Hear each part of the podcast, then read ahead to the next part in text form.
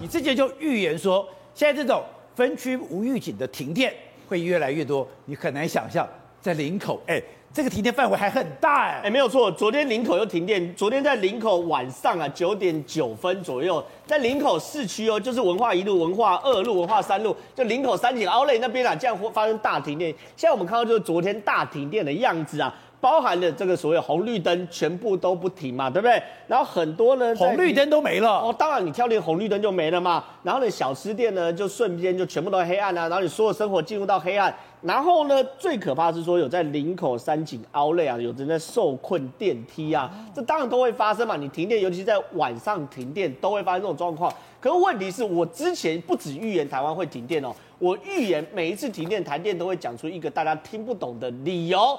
听不懂的原因，你反正大家听不懂就觉得是台电的专业，那结果呢，大家就稀里糊涂就过去了。结果呢，真的我们去整理，从今年六月十五号到十二月二号啊，有差不多是十呃十场左右停电，啊九场停电，九场停电。你知道有几种理由吗？有五个原因，五个原因每个原因听起来都很像，但又分不出来什么原因。有的叫做馈线跳脱，有的叫做自动化线路不良，有的叫做高压气跳脱，有的叫做变电所馈线跳脱，有的叫做线路跳脱。没有人知道到底差别在哪里。我学的感觉是馈线跳脱就馈线跳脱，线路跳脱应该。那就是馈线跳，它到底是哪个是东西？而且你有没有发现，它跳电的范围基本上都在台北市，因为南电北送嘛，对不对？所以台北市原则上是缺电的。你看哦，从六月十五号北投是馈线跳脱，六月十九号高雄是馈线跳脱，七月十号、九月四号那个时候，我们都一直讲说，你不要再讲馈线跳脱，馈线没有那么容易跳脱。全台湾馈线我知道有多少条，大概就九千多条，就是到最后终端就九千多条。你馈线跳脱几个理由，要么就电压不稳。